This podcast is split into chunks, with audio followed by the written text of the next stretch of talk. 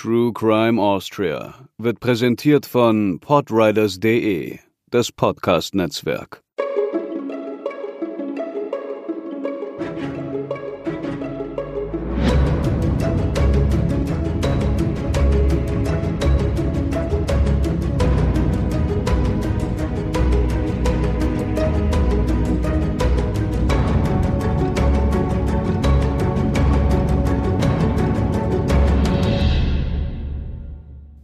Hallo liebe Hörerinnen und Hörer und herzlich willkommen zu unserer Debütfolge von True Crime Austria.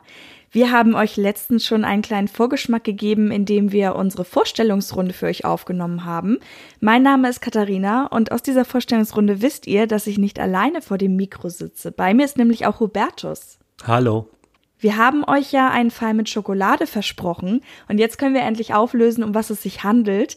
Es geht um den Mordfall Johann Arthold, der auch Schokoladenkönig hieß. Der Mord an Johann Arthold gilt tatsächlich als einer der spektakulärsten Kriminalfälle Österreichs und als mitgrößter Indizienprozess, den dieses Land je erlebt hat.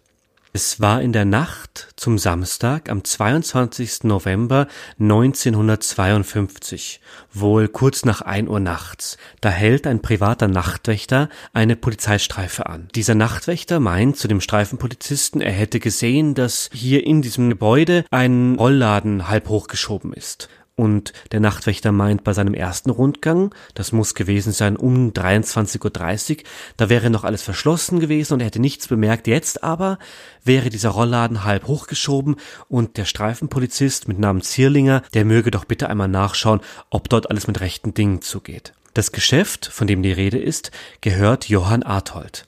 Der war zu dieser Zeit bekannt in Wien als der Cadbury King. Und das kam daher, dass er in der Nachkriegszeit, in den Nachkriegsjahren, vor allem Schokolade zu Dumpingpreisen verkaufen konnte.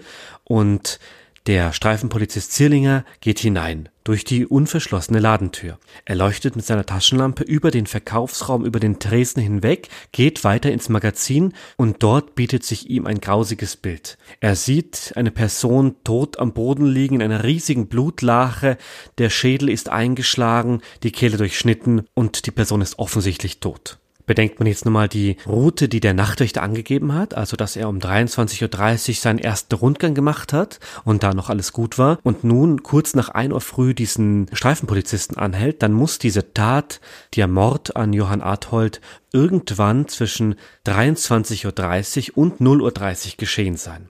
Was wirklich passiert ist, werden wir also im Laufe der Folge für euch rekonstruieren. Damit ihr aber erstmal wisst, um wen es geht, haben wir das Leben von Johann Arthold für euch zusammengetragen.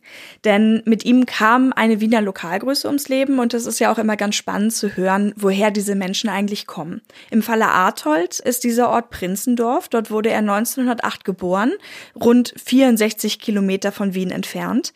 Sein Vater war ein Kleinbauer, das heißt, man kann davon ausgehen, dass er einen eher bescheidenen Verhältnis Verhältnissen groß wurde.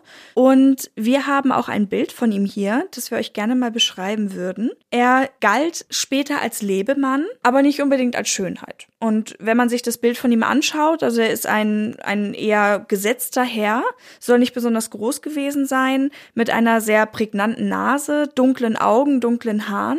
Einem Don Juan Bart, breites Lächeln hat er im Gesicht und viele beschreiben ihn als untersetzt. Nicht, also er erinnert mich ein bisschen an so einen, so einen jungen Danny DeVito. Ich weiß gar nicht, was der für eine Wirkung auf mich hat. Also der sieht irgendwie wie jemand aus, den ich vom Dorf kennen könnte irgendwie, aber er fällt mir jetzt nicht besonders auf. Es gibt wahnsinnig wenig Bildmaterial Bildmaterial von ihm und das ist eines der wenigen, die wir gefunden haben. Er wirkt jetzt nicht per se unsympathisch, vielleicht am ehesten noch seine Zähne, die wohl, die halt wirklich ein sehr, sehr krasses Lachen ausmachen. Auf unserem Bild hat er auch so kleine Bierhumpen in der Hand. Wie gesagt, er galt jetzt nicht unbedingt aus Schönheit, aber er war sehr verhandlungsstark. Hubertus hat schon gesagt, dass er sich als Cadbury-König einen Namen machte und das schaffte er, indem er, ja, nicht ganz so legalen Geschäften nachging. Also er war im Schleichhandel, also wenn man so möchte, auf dem Schwarzmarkt tätig und hat das Geschäft damals dadurch bekommen, dass er recht gute Kontakte zur kommunistischen Partei der Sowjets hatte. Also 1945 kam er zu seinem Geschäft, nachdem der frühere Besitzer geflohen war. Und dieses gute Händchen, das der Arthold hatte, rentierte sich dann auch. Er konnte später einen zweiten Laden eröffnen, hatte einen eigenen Rennstall mit zwei Pferden. Wie hießen die guten noch gleich? Ja, das waren die, die Pferde Donau, Nix Nixe und Girigari. die leider aber nie was gewonnen nie. haben, ja. wie wir rausgefunden haben.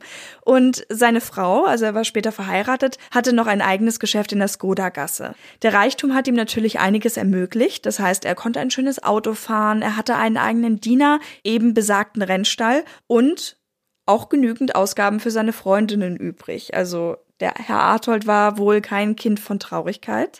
Allerdings hat er in der Zeit auch nie irgendwas an Ersparnissen zurückgelegt. Also in seiner großen Zeit ist er sehr freigebig mit seinem Geld umgegangen und am Ende blieb ihm dann nur die Filiale in der Alserstraße. Auch beeinflusst, muss man sagen, durch die neue Situation nach dem Krieg. Er machte sich ja eben durch die Schokolade einen Namen und als dann diese Kriegssituation vorbei war, gab es die auch woanders als bei ihm. Zur Tatzeit war er, wie gesagt, verheiratet und hatte zwei Kinder. Nun haben wir also die Situation, dass dieser Herr damals 44 Jahre alt, tot am Boden liegt und der Polizist Zehlinger bei ihm im Geschäft steht und den Mann im blutigen Nebenzimmer liegen sieht. Wir haben hier vor uns eine Skizze des Raumes oder des Geschäftes von Johann Arthold und da sehen wir aufgeteilt das Delikatessengeschäft in zwei Räume. Einmal den Verkaufsraum mit einem großen Ladentisch und einer Kasse darauf gegenüber dem Schaufenster und hinter dem Ladentisch geht es in dieses Magazin, in dem der Arthold tot liegt. Das ist geteilt in eben den Magazinraum und in einen Halbstock, auf dem alle möglichen Waren gelagert sind. Man sieht da einen kleinen Tisch, einen Abstelltisch, einen etwas größeren, auf dem auch ein paar Biergläser stehen, eine umgekippte Kiste von einer berühmten steirischen Biermarke sehen wir auch dort liegen und mitten im Raum, den Raum beinahe voll einnehmend, liegt der Körper von Johann Arthold in einer riesigen Blutlache. Offenbar hatte der Arthold den Täter auch noch bewirtet wir sehen auf einem der kleinen Tische noch ein paar Biergläser stehen, halb ausgetrunken, und in der Mitte des Raumes vor diesem Tisch liegt in seinem Blut Arthold. Er ist noch gekleidet in einen dunklen Ledermantel, sein Hals ist durchtrennt und sein Kopf schwer zu erkennen, weil der wirklich unglaublich demoliert ist. Und von der Blutlache weg führen Schuhabdrücke, eben in Blut getränkt, Größe 37 kann man feststellen. Und nun ist natürlich die Frage, was fehlt. Es war es ein Raubüberfall. Und Polizei, die die Fahndung einleitet und dann erste Zeugen verhört, alles noch in der Nacht, die findet also raus, vor allem weil sie dann eben auf die Verkäuferin, die Angestellte befragt, dass im Laden auf den ersten Blick nichts fehlt. Es fehlen keine großen Waren. Selbst die Geldschachtel, die im Regal steht in dem Magazin mit 3500 Schilling, ist unberührt. Allerdings, das stellt sich dann etwas später heraus, fehlen aus der Kassa 200 Schilling. Wir haben nachgeschaut, wie viel das heute wäre. Das Problem daran ist, dass wir natürlich die Inflation nicht einberechnen können. Also laut einer aktuellen Tabelle wären diese 200 Schilling knapp 15 Euro, wo man im ersten Moment natürlich denkt, es ist jetzt nicht sonderlich viel. Allerdings haben wir noch eine Quelle gefunden, die Arbeitseinkommen nach Wirtschaftszweigen zeigt in der besagten Zeit. Und im Jahre 1953 hat jemand, der in der Industrie gearbeitet hat, beispielsweise 1589 Schilling im Monat brutto verdient. Das heißt, wenn man die 200 davon als Anteil nimmt, vielleicht wird es noch ein bisschen deutlicher, wenn wir auf die Land- und Forstwirtschaft schauen. Da waren es nämlich 913 Euro äh, Schilling im Monat. Das heißt, wenn wir da von den 200 eingehen, also es ist knapp ein Fünftel vielleicht, also ein Fünftel Monatslohn. Es fehlt auch noch, das sagt die Frau von Arthold, als sie geholt wird, um den Tod zu bestätigen und vor allem eben, dass es ihr, ihr Mann, der Arthold ist, ein Brillantring. Den pflegte der Johann wohl an kleinen Finger zu tragen und der ist weg und auch nicht auffindbar. Und man stellt weiters fest, dass der oder die Täter wohl versucht haben, sich zu reinigen. Man findet blutige Handtücher oder Handtaschentücher in einem Spülbecken in diesem Magazin. Und dann finden die Ermittler auch schon ihre erste heiße Spur. In dem erwähnten dunklen Ledermantel von Arthold stecken in einer Manteltasche zwei Fahrscheine. Auf diesen Scheinen ist markiert eine gefahrene Strecke von Grinzing, also heute im 19. Bezirk, ungefähr gefahren um 23 Uhr nachts. Man kann dann auch relativ schnell die Schaffnerin ausfindig machen.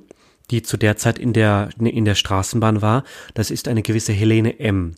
Und weil eben zu der Zeit relativ wenig Fahrgäste unterwegs waren, erinnert sie sich auch an den Arthold und vor allem daran, dass er nicht alleine war. Er war in Begleitung einer, wie es die Frau, die Helene M. beschreibt, jungen Dame, mit blonden Haaren und im Pelzmantel. Und es konnte rekonstruiert werden, wo sie davor waren. Sie waren nämlich in Gritzing beim Heurigen, hatten dort Spaß und haben danach wohl noch ein Café besucht, bevor sie dann eben zu zweit zu Atolls Laden gefahren sind. Und nun ist die Polizei natürlich auf der Suche nach dieser Frau, dieser blonden Dame, weil sie sie als Zeugin vernehmen wollen.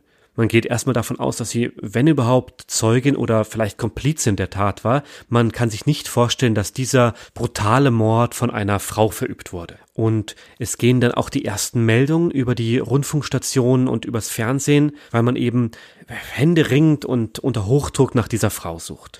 Und diese Meldung, die haben wir hier, die lautete im im Original, die Frau, mit der der Delikatessenhändler zuletzt gesehen wurde, hat rotblondes Haar, ist etwa 1,65 Zentimeter groß und trägt eine dunkelbraune Jacke. Zweckdienliche Angaben werden erbeten an das Sicherheitsbüro Wien im 9. Bezirk Berggasse 41. Und am Sonntagmorgen hat die Polizei dann rund 60 rothaarige Bardamen vernommen. Rothaarig, weil die Helene M. in ihrer Aussage meinte, sie hätte eine Frau eben mit blonden oder roten Haaren gesehen. Und im Heurigen hat man sich eben auch an eine rothaarige Dame erinnert oder eine Frau mit rotblonden Haaren. Nun ist es ein gewisser Kriminalkommissar Obsieger in Otterkring, der parallel, aber zufällig zwei solcher Bardamen vernimmt, eine Hertha F und eine Erika B. Und die beiden werden bezichtigt, einen Mantel gestohlen zu haben und wollen von diesem vermeintlichen Diebstahl ablenken und sagen dann, ja, äh, wieso wollen Sie denn nicht mehr über die Frau, die Blonde äh, wissen, die hier überall in den Nachrichten gesucht wird? Wir kennen die ja. Ja, wir wissen ganz genau, wer das ist. Ja, und wir wissen, wie die heißt und dass es eben die Begleiterin vom Arthold war. Lassen Sie uns doch darüber reden. Vergessen wir das mit dem Mantel. Und Sie sagen, Sie kennen die Frau und die heißt Adrienne Eckert. Und das ist ganz spannend. Gerade bei älteren Fällen kann man natürlich nicht alles eins zu eins rekonstruieren, aber gerade in dem Fall haben wir zwei verschiedene Hinweisketten gefunden.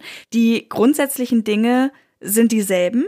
Also auch in der Version, die ich recherchiert habe, gibt es zwei Damen, die da allerdings sehr explizit als Prostituierte bezeichnet werden und die ebenfalls wegen eines Diebstahls gefasst wurden.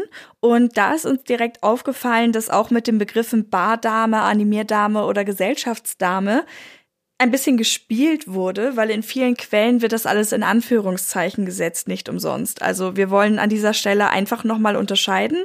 Es gibt Prostituierte und es gibt Bardamen und diese Bardamen sind eher als Escort-Damen zu verstehen. Also die werden von den Bars selber angestellt. Also nicht von den, von den Männern, die sie begleiten sollen, sondern von den Lokalen, in denen die Männer verkehren.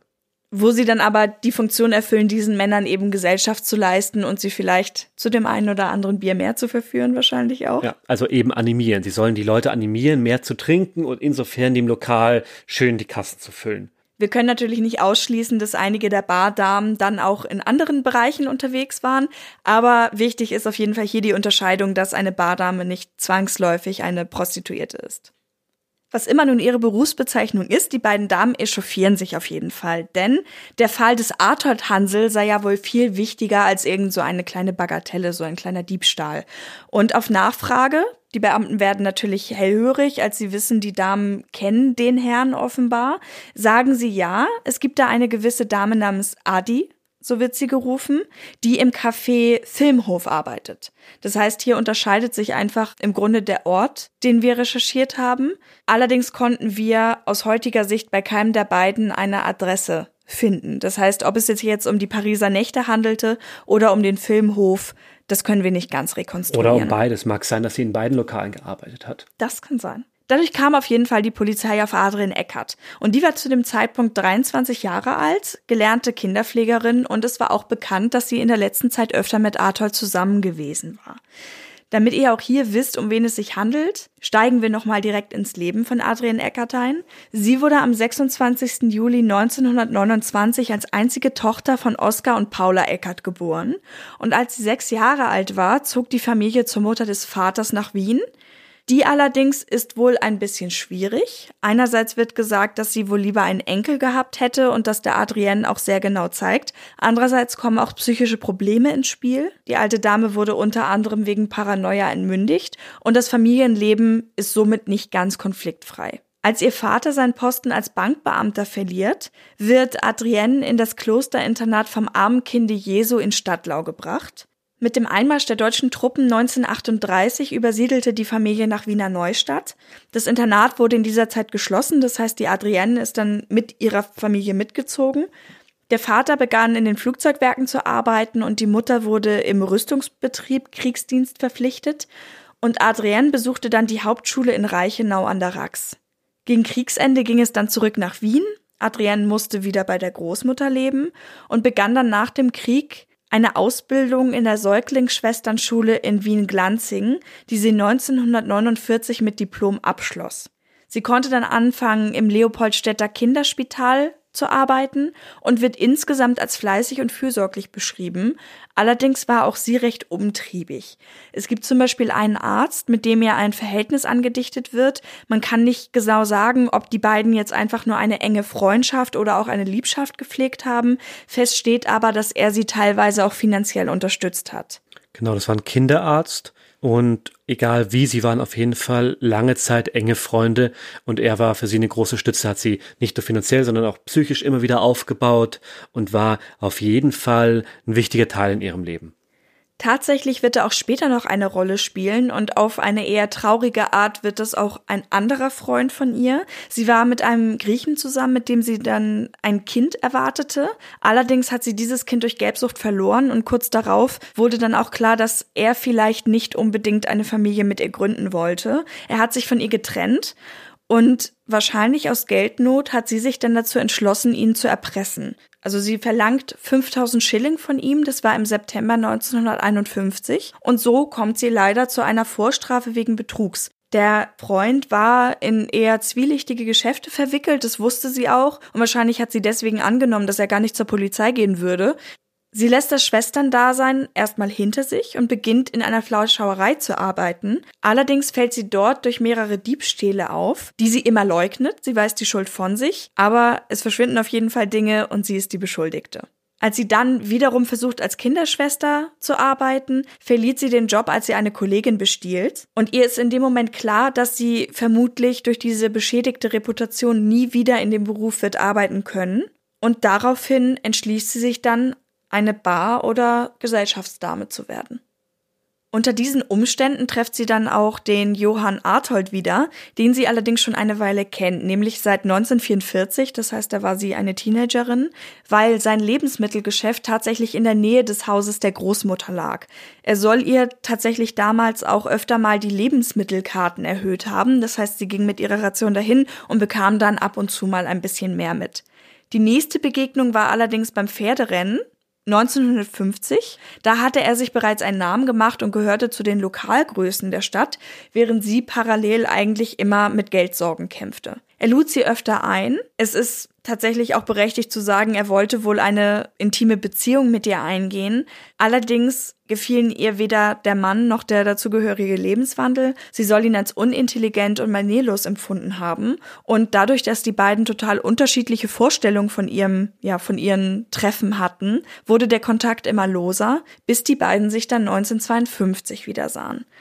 Eckhart arbeitete zu der Zeit im Café Filmhof oder eben Pariser Nächte, vielleicht auch beidem. Und Arthold war von seinem Reichtum eigentlich nur noch der eine Gemischtwarenladen in der Alserstraße geblieben. Als die beiden sich wieder treffen, ist Eckert schon eine Weile arbeitslos gewesen und hat Schulden. Auch bei ihrem Vater, der ebenfalls arbeitslos ist. Das heißt, sie möchte wirklich dringend an Geld kommen. Und sie bittet dann den Arthold, von dem sie vielleicht gar nicht weiß, dass es ihm selber finanziell nicht so gut geht, um eine Anstellung, was er aber ablehnt. Stattdessen soll er sie einfach zum Heurigen begleiten und sie verabreden sich für den 21. November 1952. Adrienne Eckert wird dann am Nachmittag des 23. November als Zeugin ins Sicherheitsbüro gebracht und dabei aus ihrer Wohnung abgeholt. Auch hier haben wir ein Bild, das wir einmal schnell aufschlagen. Und das erste, was mir in den Sinn gekommen ist, als ich sie gesehen habe, ist, dass sie tatsächlich einfach lieb ausschaut. Also sie hat blonde Haare, so ein bisschen gelockt an den Seiten, so wie man sich eigentlich ein Engelchen vorstellt. Und so wird sie ja tatsächlich auch später genannt. Hat ganz sanfte Züge, ein eher rundes Gesicht und volle Lippen. Ich glaube, blaue Augen hat sie. Wir haben hier nur so eine Schwarz-Weiß-Fotografie vor uns. Aber ich schätze mal, dass die Augen blau sind. Und ja, wirklich nett. Ja, ich habe hier, ich habe eine andere Aufnahme. Wir haben ein paar Bilder von ihr. Ich habe äh, eine seitliche Aufnahme von ihr. Da sieht man eine leicht gekrümmte Nase, sehr volle Bäckchen, die sie hat, volle Wangen, eine gut gemachte Frisur. Sie sieht wirklich nett zurecht gemacht aus hat allerdings bei mir äh, keinerlei Regung im Gesicht, also wirklich, wirklich stony face, kann man sagen. Ja, sehr jung schaut sie aus. Also sie ist ja zum Tatzeitpunkt 23 Jahre alt hm. und ich glaube, man könnte durchaus auch denken, dass sie, dass sie jünger ist, wenn man das Bild nur sieht. Ja, also wenn man das Bild hier vor sich hat, dann, wir, vielleicht können wir euch das in die Shownotes packen. Die sieht wahnsinnig jung aus.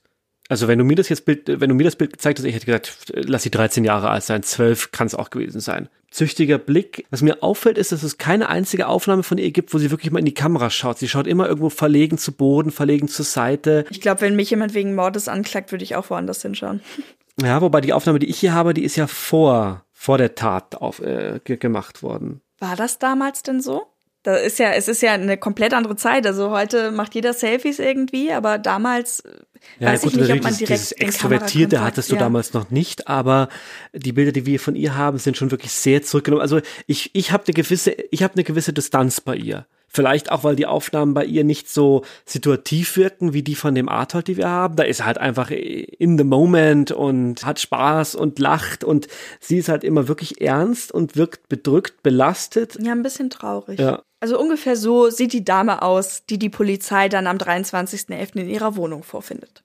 Ja, die Wohnung ist im siebten Bezirk spärlich eingerichtet. Es ist, eine, es, ist, es ist keine eigene Wohnung, muss man sagen. Sie bewohnt zur Untermiete ein Zimmer in der Wohnung eines gewissen Herrn David. Und in dieser Wohnung oder in diesem Zimmer wird sie jetzt nun von der Polizei angetroffen. Es sind 40 Stunden vergangen, seit der Mord entdeckt wurde. Adrian Eckert wird zur Polizeiwache mitgenommen um als Zeugin verhört zu werden. Und zum Verhör haben wir auch nochmal ein Originalprotokoll vorliegen, das wir euch an dieser Stelle einmal vorlesen wollen. Da heißt es, Protokoll aufgenommen am 24. November 1952 mit Eckert Adrienne, geboren in Wien am 26. Juli 1929, ledig, römisch-katholisch, zuletzt wohnhaft in der Neustiftgasse, erlernter Beruf diplomierte Säuglings- und Kinderschwester, ausgeübter Beruf Gesellschaftsdame im Café Pariser Nächte. Sie haben jetzt gesehen, Fräulein Eckert, dass Sie von zahlreichen Personen einwandfrei als die Begleitung des Arthold erkannt worden sind, obwohl Sie unter einem Dutzend anderer rotblonder Mädchen standen. Bleiben Sie dabei, dass Sie am Freitag nicht mit Arthold beim Heurigen waren? Ist denn da was dabei? Sie sollen nicht zurückfragen, sondern antworten. Ja, also gut, ich war mit Arthold beim Heurigen Binder. Haben Sie ihn auch in das Geschäft begleitet? Nein, vor der Geschäftstüre haben wir uns getrennt. Er wollte durchaus, dass ich noch mit ihm gehe, aber ich bin ihm ausgerissen. Haben Sie irgendwelche Zeugen dafür, dass sich die Szene so und nicht anders abgespielt hat? Dafür kann man doch keine Zeugen haben, mitten in der Nacht. Wer soll einem denn dazuhören? Die Polizei hat aber glücklicherweise einen solchen Zeugen. Soll ich Ihnen das Vernehmungsprotokoll mit dem Schneidermeister Kropper vorlesen? Das möchte ich wirklich hören. Was kann denn der wissen? Der vernehmende Polizist liest aus dem Protokoll vor, sah ich gegen 23 Uhr, wie ein Mann den Rollbalken des Geschäfts Artold in die Höhe schob und gemeinsam mit einem Mädchen in Pelzjacke in das Geschäftslokal schlüpfte. Ich blickte noch einige Zeit auf das Portal, weil das Ganze sehr sonderbar war. Doch ich sah da nichts mehr. Darüber, dass ich die volle Wahrheit sagen muss, wurde ich im Sinne von Paragraphen und so weiter und so weiter. Also, Fräulein Eckert, was sagen Sie zu der Aussage des Schneidermeisters Kropper? Kennen Sie den Herrn? Nein. Soll ich Sie auch mit diesem Zeugen konfrontieren? Ja oder nein. Ich war im Geschäft. Warum haben Sie das nicht gleich zugegeben? Ich habe mich geschämt. Geschämt? Na also schön, lassen wir das. Erzählen Sie nun, was sie im Geschäft abgespielt hat. Sie schlüpften also unter dem Rollbalken gemeinsam mit Arthold durch und taten in das Lokal? Da ist nicht viel zu erzählen. Ich habe den Arthold schon in Grinzing gebeten, er soll mir ein bisschen was zum Essen mit nach Hause geben. Ein Stück Selchfleisch oder eine Wurst. Darüber haben wir auch vor der Türe noch gesprochen und ich habe ihn daran erinnert. Er hat mit einem Messer ein großes Stück Selchfleisch abgeschnitten und es zu einem Viertelkilo Emmentaler gepackt. Das Ganze hat er mir dann in die Hand gedrückt und hat, wie es seine Art war, dazu ein paar unanständige Witze gemacht. Dann bin ich wieder gegangen. Das ist alles. Dass er umgebracht worden ist, habe ich erst gestern Abend auf der Polizei erfahren. Ich habe nämlich Samstag und Sonntag geschlafen. Ich war sehr müde. Sie sagen also, dass Sie Arthold verließen, als er noch lebte. Hat er irgendjemanden erwartet? Ich weiß es nicht. Gesagt hat er nichts dergleichen. Hat Sie irgendjemand gesehen, als Sie das Geschäft verließen? Nein. Haben Sie irgendetwas Verdächtiges bemerkt? Nein. Und damit endet das Verhör, unterschrieben hier um 11.45 Uhr Wien am 24. November 1952. Gelesen und für richtig befunden Adrian Eckert. Als die Ermittler Adrian Eckert aus ihrer Wohnung abholten, fiel ihnen allerdings noch etwas auf, denn sie fanden, je nach Quelle unterschiedlich, den Mantel, entweder im Schrank oder in einem Koffer, und daran waren Blutspuren auffällig. Das Problem für Eckert war in diesem Moment, dass die Spuren, die man eben an ihrer Kleidung gefunden hatte, das Geständnis widerlegten. Denn dadurch, dass Blut an ihrer Kleidung gefunden wurde, das man später tatsächlich auch mit Artold in Verbindung bringen konnte, war ja klar, dass sie mit der Leiche irgendwie in Berührung gekommen war. Sie wurde also daraufhin verhaftet. Nach zwei Tagen Verhör erzählte Eckert dann die Geschichte eines unbekannten Täters. Sie wäre mit Arthold eben doch im Laden gewesen und die beiden hätten noch was getrunken, als es geklopft hätte. Ein unbekannter, etwa 30-jähriger Mann stand vor der Tür. Sie beschrieb ihn als mittelgroß, schlank und mit einem Duffelcoat bekleidet, und er hätte Arthold mit Servus, alter Gauner begrüßt. Die beiden Männer hätten sich dann zurückgezogen, während sie die Tür verriegelte, und der Unbekannte hatte offenbar Geld von Arthold haben wollen, das dieser aber nicht da hatte, zumindest wollte er ihm keins geben, und daraufhin zog der Unbekannte ein etwa 30 Zentimeter langes Eisenstück aus der Tasche und schlug ohne Vorwarnung zu. Er drohte Eckert, sie ebenfalls umzubringen, wenn sie nicht die Leiche umdrehen würde. Das wäre auch der Weg, auf dem die Blutspritzer auf ihre Kleidung gelangt waren. Er durchsuchte dann das Opfer und sie musste ihm Messer bringen, sogar mehrere, bis endlich eins gefunden war, mit dem er dem Arthold die Kehle durchschneiden konnte und die ganzen Messer im Anschluss auch reinigen. Das Mordwerkzeug selber säuberte der Täter und das Messer und die zugehörigen Handtücher sollte dann eben Eckhart mitnehmen. Dass sie nicht zur Polizei ging, hatte angeblich damit zu tun, dass sie bereits wegen Betrugs angeklagt war und um ihre Glaubwürdigkeit fürchtete. Die Version der Ereignisse hat sie dann auch bei der Tatortbegehung noch einmal fehlerfrei wiedergeben können. Und sie ergänzte später, dass Artold angewiesen wurde, Geld zurückzuzahlen, was er aber offenbar nicht konnte. Wir erinnern uns, er hatte eine sehr prunkvolle Zeit. Zu der Zeit, wo sie ihn wieder getroffen hatte, war davon aber nicht mehr so viel übrig. Und die Aussage konnte tatsächlich auch durch Ergebnisse der Ermittlungen bestätigt werden, da man mittlerweile Geldnot und Verschuldung nachgewiesen hatte. Artold wollte an besagtem Samstag offenbar eine Schuld bei seiner Krankenkasse begleichen, die wegen Nichtzahlung bereits Klage eingereicht hatte. Von dieser hatte er es zwei Tage vor seinem Tod erfahren und am Tag der Tat telefonierte er dann mit seinem Anwalt und richtete ihm aus, dass er eben 6000 Schilling beisammen hätte und das der Kasse zahlen könnte. In einer Quelle haben wir zudem gefunden, dass er außerdem ein Darlehen über 10.000 Schilling aufnehmen wollte. Die Aussage von Eckert schien also insgesamt valide zu sein, die Polizei blieb aber dennoch skeptisch. Parallel wurde dann nach dem mysteriösen Mann im Duffelcoat geforscht, den Adrian Eckert ja beschrieben hatte. Das Problem war, dass Duffelcoats damals tatsächlich sehr beliebt waren, unter anderem durch den Film Der dritte Mann mit Orson Welles. Und das Ganze löste eine schiere Massenhysterie aus, weil eben alle nach diesem Unbekannten im Duffelcoat zu suchen begannen.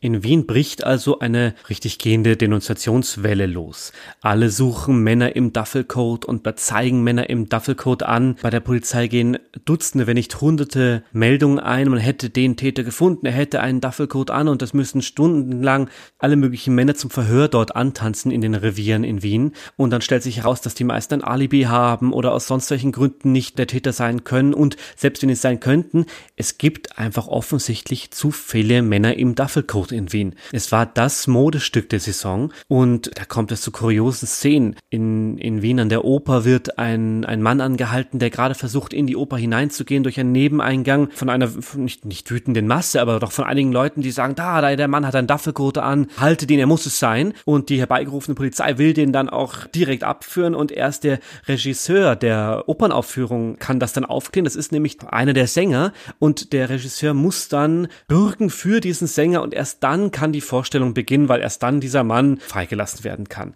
Und nach drei Tagen dieses wilden Treibens erscheint dann vor dem Polizeipräsidenten eine Abordnung der Wiener Herrenkleiderhändler und die fordern energisch, dass mit dieser, mit dieser Suche sofort aufgehört werden muss, weil es geschäftsschädigend sei. Also die haben ihre ganzen Lager voller Duffelcoats, eben es ist das Modekleidungsstück der Saison und die Kunden bleiben ihnen aus. Und daraufhin, und auch weil eben klar ist, man wird nur mit der Beschreibung ein Mann im Duffelcoat von einer gewissen Größe und Statur nicht wirklich erfolgreich jemanden festsetzen können, beschließt dann die Polizei, die Fahndung nach dem Mann im Duffelcoat einzustellen. Und es gibt dabei auch noch, noch nette Anekdoten. Ein Trittbettfahrer taucht bei der Polizei auf, wohl ein alter Bekannter in der, im, im Sicherheitsbüro, der behauptet, ich bin's, ich bin schuldig. Und ein junger Polizist, der ihn eben, der das Protokoll aufnehmen soll, ist ganz verstört und rennt zu seinem Vorgesetzten und sagt, wir haben ihn, wir haben ihn, jemand hat gestanden. Und es wird dann klar, als der ältere Polizist den Mann sieht, ja, du, das ist unser Mörder vom Dienst, ja. Sag ihm alles gut, Sie haben recht, Sie sind der Täter, wir glauben Ihnen, wir werden Sie morgen abholen, morgen nehmen wir Sie fest und dann zieht er ganz, ganz zufrieden ab. Also wir haben offensichtlich auch Trittbrettfahrer, die mittlerweile auf diesen Fall aufspringen. Und wenn wir das jetzt zusammenfassen, dann haben wir drei Lösungsansätze, in die die Aussagen von der Eckert einzusortieren sind. Das ist erstens, die Darstellung der Adrian Eckert stimmt dann wird man weiter so lange den Mann eben dafür kurz suchen, bis entweder bewiesen werden kann, dass es ihn gibt oder eben, dass es den großen Unbekannten nicht gibt. Und zweitens, Adrian Eckert selbst hat die Tat begangen. Dann muss man natürlich Beweismittel erbringen, die belegen, dass sie es getan hat und untermauern, dass das Mädchen schuldig ist und sie zu einem Geständnis bringen. Und drittens, Eckert hat das Verbrechen nicht selbst verübt, war bei der Tat aber dabei, kennt den Täter und deckt ihn aus irgendwelchen unbekannten Gründen. Und eine zynische Randnotiz ist, dass parallel zur Suche nach der Adrian Eckert, damals noch nach eben einer Unbekannten, die mit dem Arthold unterwegs war, war in der Neustiftgasse bei dem Vermieter David ein Polizist, der allerdings dort war wegen einer anonymen Anzeige irgendeiner belanglosen Bagatelle, die den Vermieter, den David betraf. Und er stand dann eben mit Herrn und Frau David und auch Adrian Eckert in der Küche und hat diese anonyme Anzeige irgendwie aufgenommen. Hat aber natürlich überhaupt keinen Zusammenhang zwischen den drei Leuten dort, beziehungsweise der Adrian Eckert und dem gerade anlaufenden großen Fall Adhold geschlossen.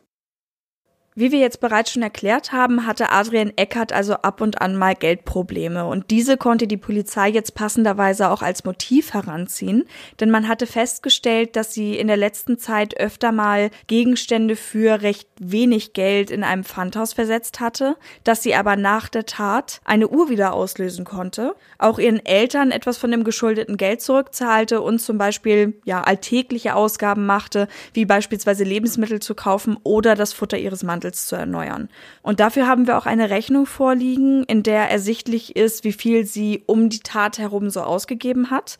Darin sieht man, dass sie ungefähr 220 Schilling besaß. Das war Geld, das sie vor allem von Männern als Geschenk bekommen hatte. Beispielsweise hatte sie da auch den Arzt von damals kontaktiert, von dem man eben nicht wusste, ob es jetzt eine Liebschaft oder eine Freundschaft ist. Und er war wohl der einzige, den man so nachvollziehen kann, der ihr keinen Geldbetrag gegeben hat, sondern er hat ihr eine Wärmelampe geschenkt, die wohl eigentlich auch recht hochwertig war, die sie dann aber nur eben für wenig Geld im Pfandhaus abgeben konnte. Damit kam sie dann, wie gesagt, auf diesen relativen Reichtum von 220 Schilling. Die Ausgaben in dieser Zeit belaufen sich aber auf mehr als das Doppelte, nämlich auf rund 527 Schilling. Das heißt, irgendwoher musste die Frau Eckert Geld haben.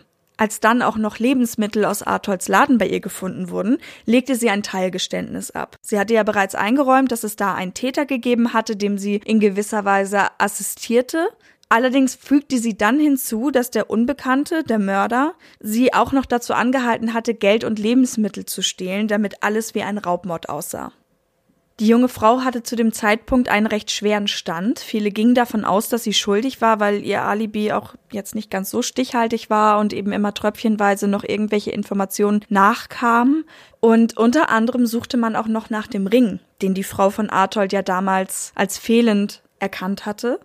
Und dazu gab zum Beispiel auch die APA eine Meldung heraus, indem sie eben nach verschiedenen oder verschiedene Fragen stellte an die Presse, an die Bevölkerung und dabei eben auch nach dem besagten Ring fragte. Der Sache auf die Spur kam dann letztendlich der Hofrat Franz Heger, der damals der Leiter der Mordkommission war, und der stellte Eckert eine kleine Falle. Und zwar fragte er sie, ob sie denn beim Verlassen des Ladens, wir erinnern uns, Arthold war dann zu dem Zeitpunkt tot, die Waffen wurden gereinigt und sie will ja als erste den Laden verlassen haben, ob sie denn damals auch das Licht ausgemacht hätte. Und Eckert hat sich nicht viel dabei gedacht und sagte, ja, sie hätte eben das Licht gelöscht. Und in dem Moment war natürlich klar, dass niemand im Laden gewesen sein konnte, weil sie hätte diesen jemand vor allem in dieser Situation ja nicht im Dunkeln stehen lassen. Zusätzlich gab es noch eine Zeugin, die sie sah, wie sie mit einem eingewickelten Gegenstand zum Laden von Arthold gegangen war. Man kann davon ausgehen, dass das die Tatwaffe war. Und so gestand Eckert, die gemerkt hatte, dass jetzt eigentlich nichts mehr zu retten ist, am 4. Dezember 1952 den Mord an Johann Arthold. 13 Tage sind seit der Entdeckung des Mordes vergangen.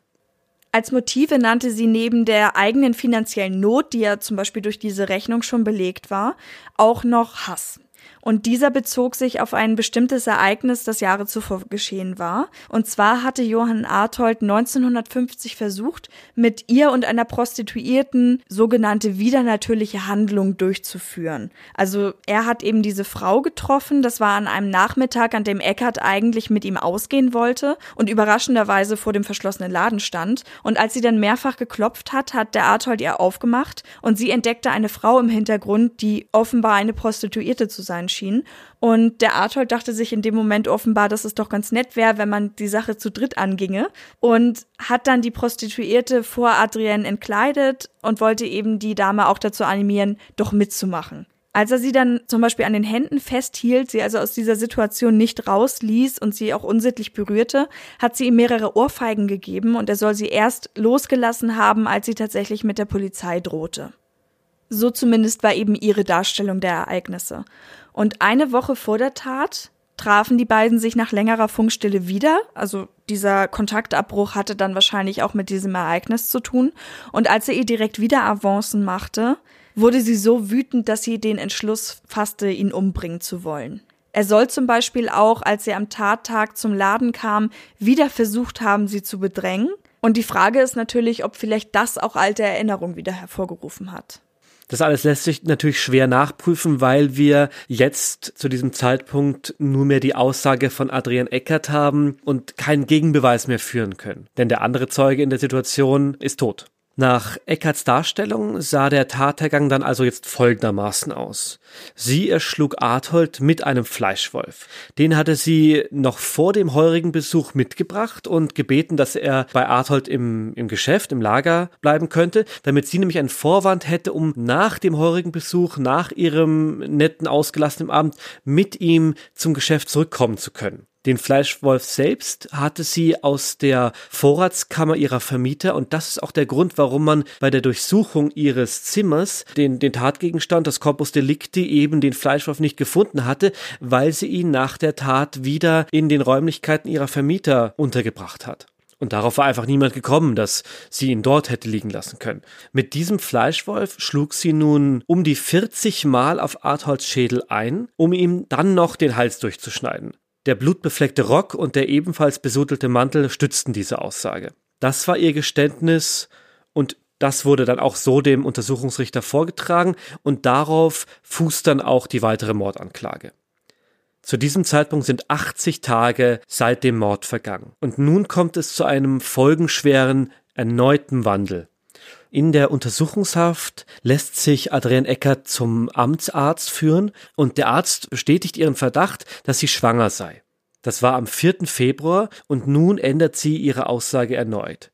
Nicht sie selbst, sondern ein gewisser Konstantin Bertini hätte Arthold ermordet. Diesen will sie einige Monate zuvor im Wiener Nachtlokal Moulin Rouge kennengelernt haben. Und da hat sie ihm auch verraten, dass sie nach einer Anstellung sucht und hat dann mit ihm nicht nur eine Affäre begonnen, sondern auch mit Rauschgiften gehandelt, denn er war ein Rauschgifthändler und sie hat sich als ersten Kunden den Arthold ausgesucht. Und er hat über sie also Raus Rauschgifte bezogen und geriet dann aber mit den Zahlungen in Rückstand.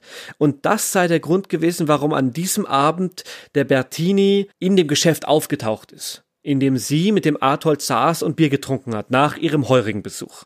Und die Aussage der Zeugin, die sie mit einem Gegenstand eingewickelt in Papppapier gesehen haben möchte, die kann sie nun auch neu erklären. Und zwar sei das keine Mordwaffe gewesen, sondern Morphiumpakete, also das Rauschgift, um das es ging. Und das sie dann eben von Bertini bekommen hatte.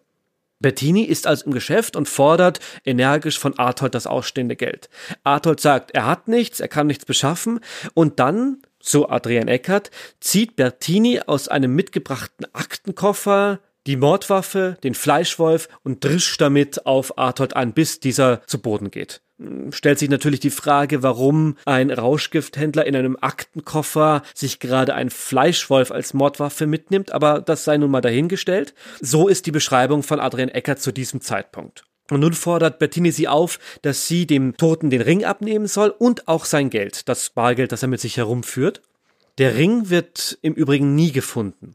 Adrian Eckert ändert auch zu diesem Detail mehrmals noch ihre Aussage. Einmal will sie ihn am Tag darauf über eine Brücke geworfen haben, aus schlechtem Gewissen, und dann wieder will sie ihn in der Untersuchungshaft in ein Klo gespült haben. Daraufhin geht dann eine, eine große Suchaktion in der Kanalisation los, wo mehrere Beamte sich durch den Schmutz wühlen, aber zu keinem Ergebnis kommen. Und das wird dann in ganz Wien schallend belacht, weil es natürlich eine hochnot peinliche Aktion ist, dass die Polizei sich genötigt fühlen muss, eben Dreck herumzuwühlen und dann noch nicht mal etwas findet. Auf die Frage, wo denn das Geld geblieben ist, was sie Arthold auf Forderung von Bertini abgenommen haben soll, antwortet sie, sie hätte so ein schlechtes Gewissen bekommen am Tag nach der Tat, also am Samstag, dass sie ziellos durch Wien gewandert ist, dann einen Jungen sieht, der vor einer Zirkusplane steht und hinein möchte und sie hätte so ein schlechtes Gewissen gehabt und hat dann diesen Jungen in den Zirkus begleitet und ihm dazu auch noch so viele Süßigkeiten geschenkt, dass das das Geld aufgebraucht hätte. Und nun stellt sich das Sicherheitsbüro die Frage, warum Adrian Eckert nicht gleich mit der Wahrheit herausgerückt ist und nicht gleich gesagt hat, Bertini ist derjenige, den es zu identifizieren gilt und eben nicht ein Unbekannter im Duffelcode, sondern jemand, für den es eine konkrete äh, Beschreibung gibt, für den es einen Namen gibt. Und darauf meint Eckert, sie hätte das Verfahren nicht verzögern wollen. Und es sei ihr eigentlich auch egal gewesen und auch die Wahrheit ist ihr egal, aber jetzt ist sie schwanger und sie möchte nicht, dass zukünftig ihr Kind mit dieser Lüge aufwachsen muss und deswegen deswegen rückt sie eben jetzt mit der Wahrheit heraus. Als Vater benennt sie einen gewissen Hubert Fleischer, ebenfalls ein Kunde von ihr aus den Pariser Nächten, also dem Lokal, und der tritt dann nochmal recht unrühmlich in Erscheinung. Er soll nämlich 1953 im Februar einen sexuellen Übergriff auf ein Kind begangen haben. Dafür gibt es auch etliche Zeugen. Er wird dann auch polizeilich gesucht, taucht aber nicht mehr auf. Die Polizeidirektion selber geht nun intensiv vier Tage lang der Frage nach, wer ist Konstantin Bertini? sucht ihn mit allen ihr zur Verfügung stehenden Mitteln, kann allerdings nach Ablauf dieser vier Tage keinen einzigen wirklichen belastenden Beweis, keinen Zeugen anbringen, der die Existenz von Bertini bestätigt. Auch den Untersuchungsrichter überzeugt diese neue Variante nicht und so bleibt es bei der Mordanklage gegen Adrian Eckert. Am 23. März 1953 beginnt nun die Hauptverhandlung. 122 Tage sind seit dem Mord vergangen. Das Interesse in der Bevölkerung ist riesig, das war es ja auch schon zuvor. Es ist ein riesiger Indizienprozess, der sich anbahnt.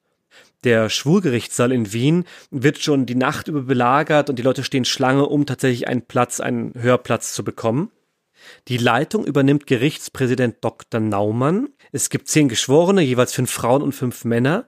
Die Anklage vertritt der erste Staatsanwalt, ein gewisser Otto Hörmann, und als Verteidiger fungiert Michael Stern.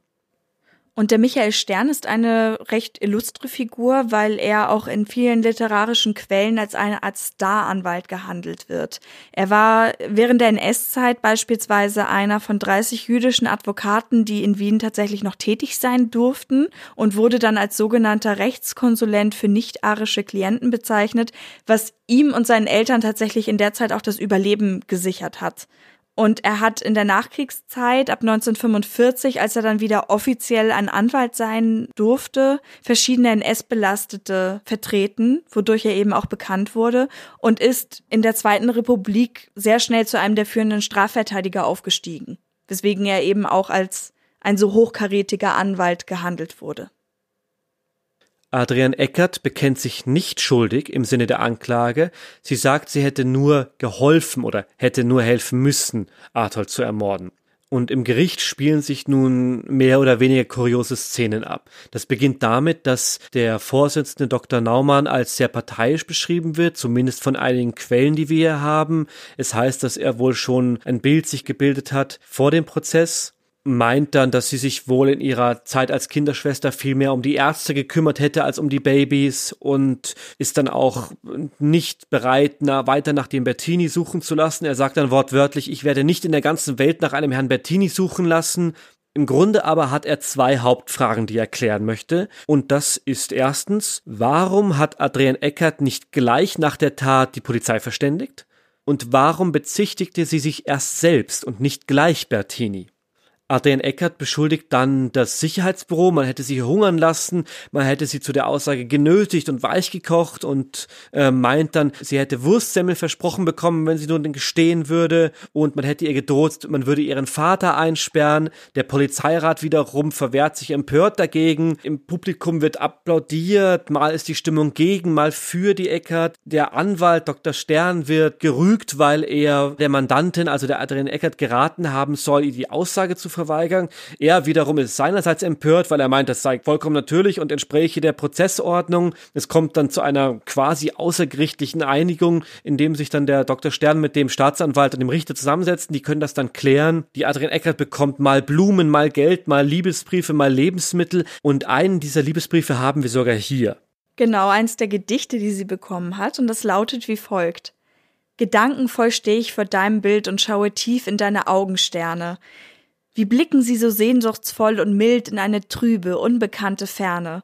Ein dunkles Schicksal weht daraus mich an, und selige Verstrickung, tragisch Ende. Ich weiß, zerrissenen Herzen ward getan die Bluttat deiner zarten kleinen Hände.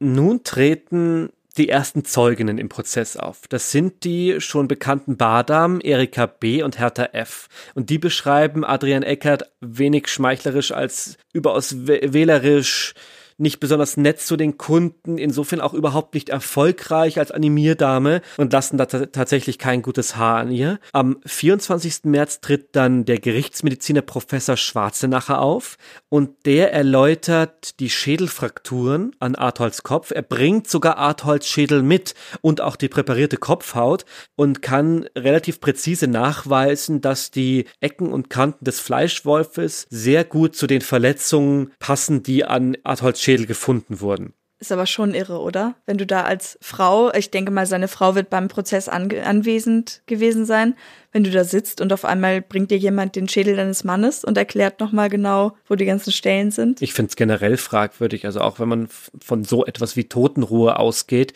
dass man nicht und auch einfach dieser, dieser Respekt vor dem, vor dem Opfer, wobei man da wieder argumentieren könnte, dem Opfer ist es wohl nicht unrecht, dass der Täter verurteilt wird. Ich finde es dennoch fraglich, dass man damit oder dass es einfach nötig ist, Kopf und Kopfhaut mitzubringen in anderen Prozessen davor und danach funktioniert es ja auch, dass man es nachweisen kann, dass es Fotografien gibt. Ich meine, wir sind 1953, das ist jetzt nicht in der Steinzeit. Wir haben ja Mittel und Wege, damit umzugehen. Vielleicht auch ein weiteres, eine weitere Facette dafür, dass dieser Prozess dann doch eher skurril zu nennen ist.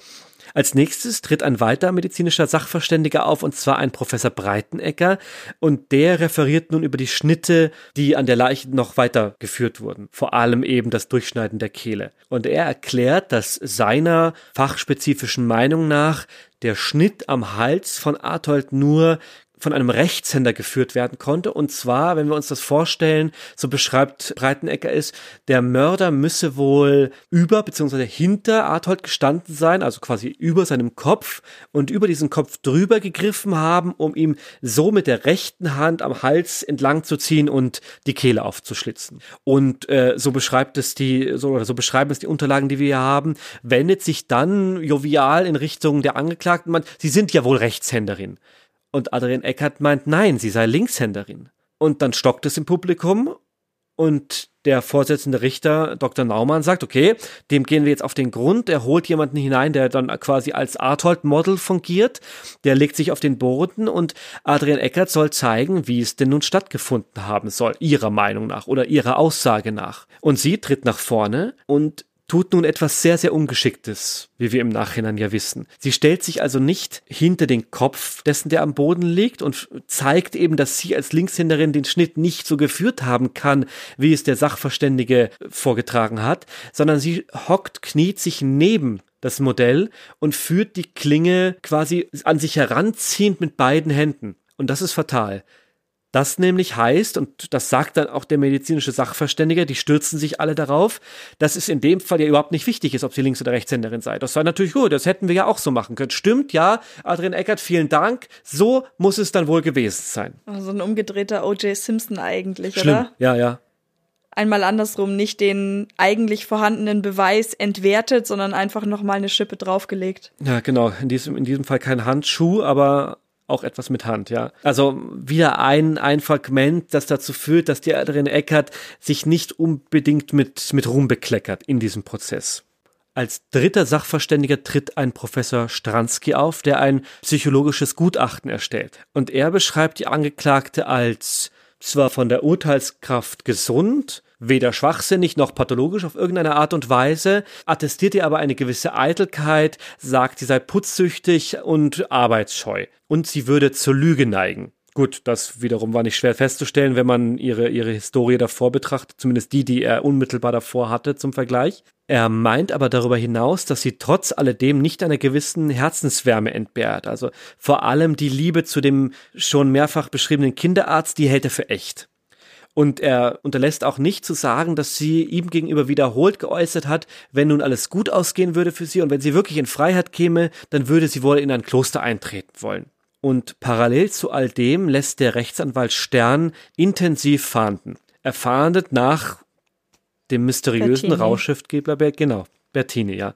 Das alles aber ohne Erfolg oder zumindest bis zu diesem Moment ohne Erfolg. Und dann tritt Stern an das Gericht heran und sagt, er würde gerne drei bisher nicht vorgeführte Zeugen einberufen. Drei Kellner, die er ausfindig gemacht hätte, die, wie er sagt, wichtig sind für den Prozess und wichtig, um zu belegen, dass es diesen Bertini wohl gibt. Und am nächsten Tag werden diese drei Wiener Kellner vorgeladen, einer nach dem anderen, und einer nach dem anderen beteuert vor Gericht unter Eid, nein, er würde keinen Bertini kennen. Und, Anwalt Stern ist natürlich außer sich, weil er hat die Zeugen ja vorgeladen, weil sie ihm gegenüber bestätigt hätten, ja, wir kennen einen Bertini. Er sagt dann auch selber, die Zeugen haben mir gegenüber gesagt, sie hätten gehört, wie in dem Lokal vom Telefon aus ein Bertini verlangt worden wäre. Und nun aber im Gericht sagen diese dreimal, ja, nee, das war kein Bertini, das war ein Bertolini, die sie gewollt haben. Und der zweite meint, nee, es war so laut, ich habe überhaupt nichts verstanden im Lokal. Und der dritte kann sich überhaupt gar nichts erinnern. Also leider ein großer Reinfall. Michael Stern hat dann noch eine weitere Zeugin, eine Wirtin, die aus der Wiener Umgebung stammt. Die wird ebenfalls vorgeladen und das Verhör beginnt auch gut und sie bestätigt, sie hätte in ihrem Lokal zwei Männer zusammensitzen sehen. Einer mit etwas südländischem Flair, der hätte auch einen anderen Akzent gesprochen und immer wieder mit einer anderen Sprache und sie hätte wohl irgendwie Rauschgift daraus gehört und die hätten dann auch mit irgendwelchen Ampullen hantiert und ist ganz eifrig dabei. Und dann kommt aber im Weiteren heraus, dass diese Wirtin wohl eine leidenschaftliche Gerichtskiebizin ist. Also sprich, die sich immer wieder in irgendwelche Gerichtsprozesse hinein manövrieren lässt und einfach es genießt, die Aufmerksamkeit und so oder so in jedem Fall kein verlässlicher Zeuge ist. Und nun gibt es noch einen dritten oder ein drittes Ass, was der Michael Stern aus dem Ärmel zu ziehen versucht. Genau, das ist ein anderer alter Bekannter des Gerichts, ein Mensch, der sich Waldeck nennt. Und der tritt am 25. März auf und war tatsächlich zu dem Zeitpunkt inhaftiert. Und der sagt, er kenne Bertini tatsächlich. Der habe ihn nämlich, ja, angestiftet, eingestellt, wie auch immer man das sagen soll, um äh, Pässe für ihn zu fälschen. Allerdings konnten die beiden sich nicht treffen, weil der Waldeck leider zuvor inhaftiert wurde.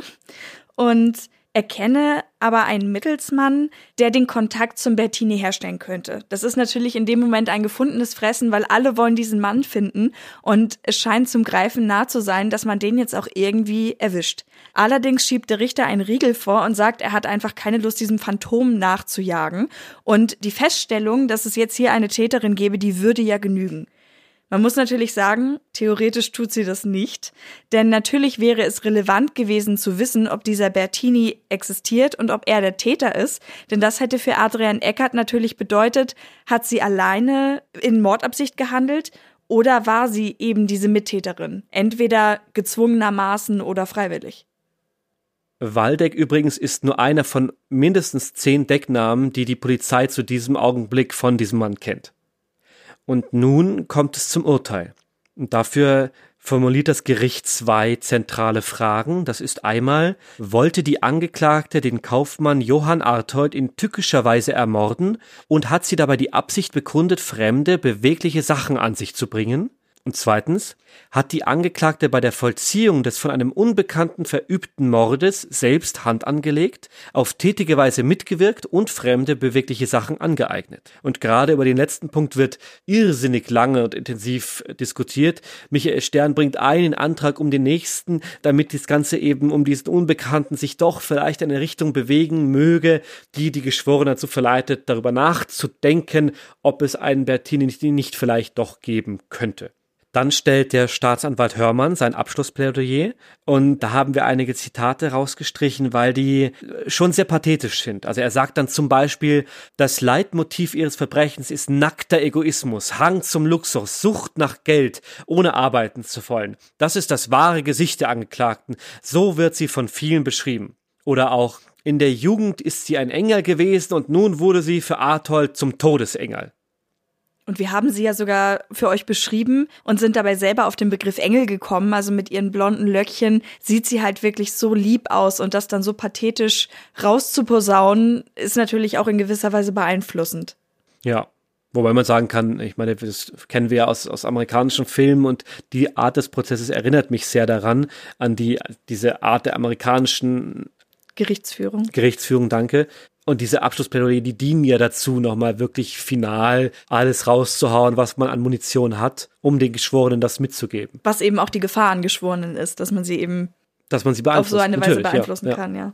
Die Hauptanklage schickt den Geschworenen dann noch eine zentrale Frage mit, und zwar, weshalb hätte Bertini Arthold umbringen sollen, wenn der ihm doch Geld schulden würde für das Rauschgift?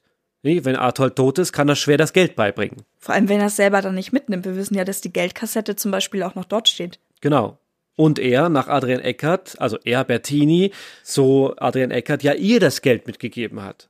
Also mit all dem gehen nun die Geschworenen weg und sollen und beraten sich. Und nun dauert es mehrere Stunden bis kurz vor 22 Uhr, bevor sie wieder aus ihrem Raum heraustreten und zu einer Entscheidung gekommen sind. Und sie sagen auf die Frage, ob Adrian Eckert den Arthold tückisch ermordet und beraubt hat, einstimmig ja. Und auf die Frage, ob sie mitgewirkt oder eine Teilnahme gehabt hat, sagen sie einstimmig nein.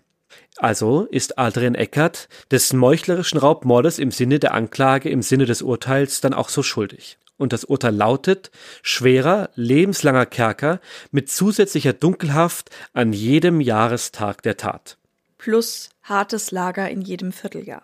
Und erschwerend wird dazu eben noch festgestellt, diese besondere Rohheit und Hartnäckigkeit beim Verüben der Tat. Also wir erinnern uns an mindestens 40 Schläge auf den Kopf von Arthold und dann noch die durchgeschnittene Kehle. Der Stern bringt dann noch eine Nichtigkeitsbeschwerde ein, die wird verworfen.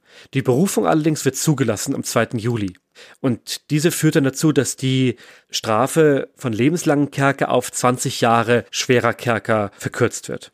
Die Gründe dafür sind einerseits das Alter der Angeklagten. Also sie war ja damals 23 Jahre alt, eben noch recht jung Und damit einher geht ja auch oft der Gedanke, dass sie eben in diesem Alter noch sehr beeinflussbar ist. Und ebenso werden ja angerechnet die Umstände im eigenen Elternhaus und der Einfluss durch die Bekannten, die sie ja eben kennengelernt hat durch das Milieu, in dem sie sich selber bewegt hat. Hm, das muss man sich mal vorstellen. Die war, also wir, wir kennen die Bilder von ihr und die, die Menschen damals wirken ja einfach auch, auch älter für uns und wir haben diese Schwarz-Weiß-Aufnahme, diese, die, das Mädchen ist, ist 23 Jahre alt zu diesem Zeitpunkt. Mit 23 Jahren studieren wir hier meistens noch oder, oder sind gerade in der Lehre fertig. Und nun wird Eckert also in die Justizanstalt Schwarzenau am Steinfeld überführt und da bringt sie dann auch ihre Tochter zur Welt. Der Michael Stern bemüht sich dann noch ein weiteres Mal um Wiederaufnahme des Verfahrens, weil er aber keine ausreichenden neuen Beweismittel oder Zeugen anführen kann, zumindest sieht das Gericht das so, wird diese Wiederaufnahme auch abgelehnt aus Mangel an Gründen. Und gemäß dem Urteil hätte die Haft dann enden sollen im Januar 1973. Eckert wird allerdings schon früher entlassen, und zwar im November 67. Und diese fünfjährige Reststrafe oder plus minus, die wird dann zur Probezeit umgewandelt.